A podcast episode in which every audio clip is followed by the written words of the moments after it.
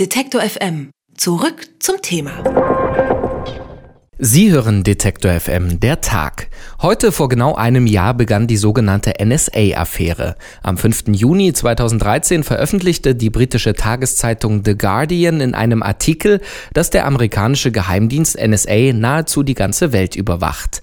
Das konnte der Guardian aus geheimen Unterlagen erkennen, die der ehemalige NSA-Mitarbeiter Edward Snowden der Zeitung zugespielt hat.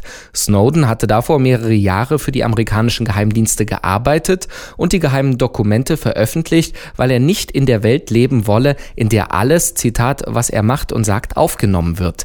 Denn genau das tut die NSA offenbar. Sie speichert, wer wo wann mit wem telefoniert, wer welche Webseiten aufruft und auch soziale Netzwerke werden in Echtzeit überwacht. Der Verein Digitale Gesellschaft verfolgt die Affäre seit Beginn an und mit dem Geschäftsführer Alexander Sander ziehe ich jetzt eine Bilanz. Schönen guten Tag, Herr Sander. Hallo. Ja, ein Jahr NSA-Affäre. Man kann sich gar nicht mehr erinnern, wie es vorher war. Wie ist denn Ihre Bilanz des letzten Jahres? Was haben wir erkannt über unsere Welt?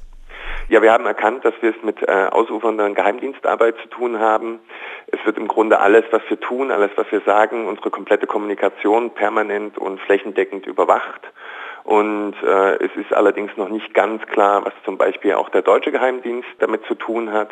Deswegen haben wir jetzt auch zum Beispiel diesen Untersuchungsausschuss in Deutschland. Und wir haben auch erkannt, dass es immer wieder versucht wird, die Aufarbeitung dieses Skandals zu verzögern oder sogar zu behindern. Dieser Untersuchungsausschuss, den Sie da gerade bereits angesprochen haben, der arbeitet ja bereits seit März. Hat er in diesen drei Monaten auch bereits etwas erreicht oder wird er da auch behindert oder behindert vielleicht selbst?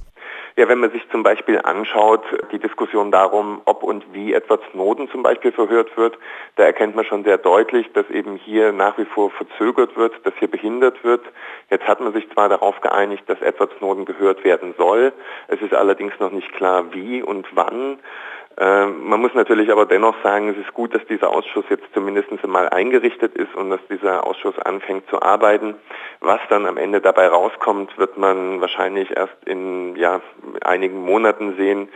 Die ersten Sitzungen geben allerdings Anlass zur Hoffnung, dass hier äh, zumindest äh, versucht wird, äh, den Skandal aufzuarbeiten, dass auch geprüft wird, welche Rolle zum Beispiel der BND in diesem ganzen Spiel hat und ob das alles rechtens ist oder nicht.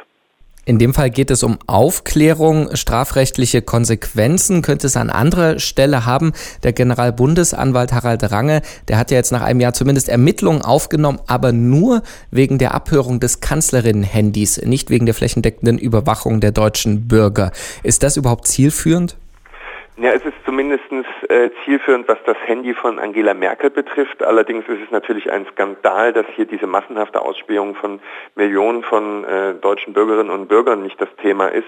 Äh, Herr Range hat gemeint, es handelt sich, Zitat, um abstrakte Annahmen und deswegen wird da kein Ermittlungsverfahren eingeleitet, zumindest nicht zum jetzigen Zeitpunkt.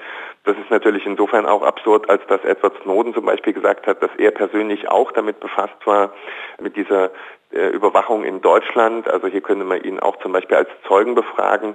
Und dass es sich hier nur um abstrakte Annahmen handelt, ist natürlich äh, ein absoluter Wahnsinn, weil für uns ist zumindest relativ offensichtlich und sehr klar, dass hier auch äh, deutsche Bürgerinnen und Bürger von äh, ausländischen Geheimdiensten überwacht wurden. Und unklar ist eben auch nach wie vor, welche Rolle da zum Beispiel der BND hat, ob der zum Beispiel auch aktiv an der Überwachung äh, auch von deutschen ähm, Bürgerinnen und Bürgern beteiligt war dass sich eben die Bundesregierung oder ja verschiedene Institutionen so kopflos zeigen bei der Aufklärung. Ist das nur ein Indiz dafür, dass man wirklich Angst davor hat, was herauskommt? Oder ist es eben auch ein Indiz dafür, dass sie nicht ganz unabhängig agieren können, weil mit dem großen Bruder kann man sich nicht wirklich anlegen? Ja, es scheint, als hätte hier die Bundesregierung auch gewissermaßen eine Angst vor äh, den Amerikanern, sich mit ihnen außenpolitisch anzulegen. Es wird ja auch immer wieder, äh, werden ja Signale gesendet, auch von den Amerikanern, die sich nicht besonders begeistert darüber zeigen, dass jetzt hier versucht wird, dieser Skandal aufzuarbeiten. Hier versucht man wahrscheinlich außenpolitische Verstimmungen zu vermeiden. Wir hatten ja auch schon im Vorfeld mehrmals gefordert, dass zum Beispiel Abkommen zur Datenübermittlung von Reisedaten oder von Bankdaten, die zwischen der EU und den USA bestehen, also das PNA und das SWIFT-Abkommen zum Beispiel gekündigt werden. Das hat ja unter anderem auch das EU-Parlament gefordert, zumindest in Bezug auf das SWIFT-Abkommen. Hier ist auch nach wie vor nichts passiert und äh, das zeigt, dass die Bundesregierung ja hier zumindest eine gewisse Angst und gewisse Hürden hat, diese Forderung auch tatsächlich umzusetzen. Und immer wieder kommt eben Edward Snowden vor, der das Ganze aufgedeckt hat, der immer noch äh, Medien mit Informationen äh, versorgt und trotzdem eben in Deutschland nicht gehört wird.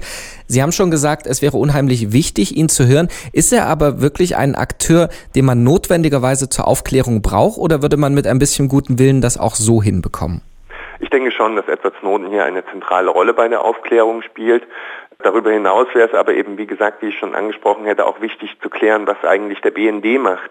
Wir wissen ja zum Beispiel, dass äh, dieser deutsche Nachrichtendienst jetzt auch soziale Netzwerke in Echtzeit überwachen will. Also daran erkennt man auch, dass man aus dem Skandal bisher überhaupt nichts gelernt hat. Also anstatt bestehende Überwachungsmaßnahmen zunächst einmal zu überprüfen, werden hier sogar noch Erweiterungen und Ausdehnungen gefordert. Wir haben es auch im Rahmen der Diskussion um die Vorratsdatenspeicherung gehört. Wir haben zwar auf der einen Seite ein EuGH-Urteil, was klar sagt, dass die Vorratsdatenspeicherung illegal ist. Dennoch gibt es nach wie vor Forderungen, diese Maßnahme einzuführen. Also anstatt nach diesem Skandal eine Evaluierung durchzuführen, zu prüfen, was wird überhaupt gemacht, wer macht überhaupt was, ist das legal, ist das ähm, legitim, werden hier immer wieder neue Maßnahmen gefordert und das kann natürlich nicht sein. Aber egal ob Strafverfolgung oder zumindest Aufklärung, glauben Sie wirklich, dass es einen grundlegenden Paradigmenwechsel geben wird oder müssen wir uns damit abfinden, dass grundsätzlich die Überwachung immer vorhanden sein wird und auch wahrscheinlich eher ausgebaut? Also abfinden sollten wir uns damit auf keinen Fall. Ein Paradigmenwechsel braucht natürlich Zeit, das ist auch klar. Ich denke nicht, dass wir jetzt hier in den nächsten Monaten diesen Paradigmenwechsel erleben werden. Allerdings bin ich ähm, ganz zuversichtlich, dass wir äh, in den kommenden Jahren diese angestoßene Debatte von Edward Snowden weiterführen werden, dass das Thema nicht so schnell von der Agenda verschwinden wird und dass wir diesen Prozess natürlich auch weiter aktiv begleiten werden und aktiv begleiten müssen, um dann eben am Ende des Tages zu überprüfen, welche Überwachungsmaßnahmen wir tatsächlich brauchen und welche nicht. Und es kann auch eigentlich nicht sein, dass wir immer nur alles, was juristisch möglich ist, tatsächlich dann auch durchführen, sondern wir brauchen ja einen gesellschaftlichen Diskurs, eine gesellschaftliche Debatte darüber, welche Maßnahmen zur Strafverfolgung tatsächlich geeignet sind, äh, wann der Rechtsstaat äh, und wie der Rechtsstaat zu funktionieren hat, wie unsere demokratische Gesellschaft funktionieren muss. Und äh, das braucht zwar Zeit, aber ich bin dennoch sehr zuversichtlich, dass wir diese Debatte erfolgreich am Ende führen können. Heute vor genau einem Jahr haben wir gelernt, dass der amerikanische Geheimdienst NSA quasi die gesamte Welt überwacht.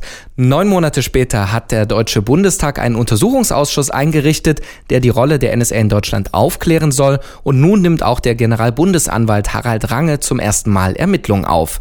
Nach genau einem Jahr NSA-Affäre haben wir also Bilanz gezogen mit dem Geschäftsführer der digitalen Gesellschaft, Alexander Sander. Und ich sage vielen Dank für das Gespräch, Herr Sander. Ja, sehr gerne, vielen Dank.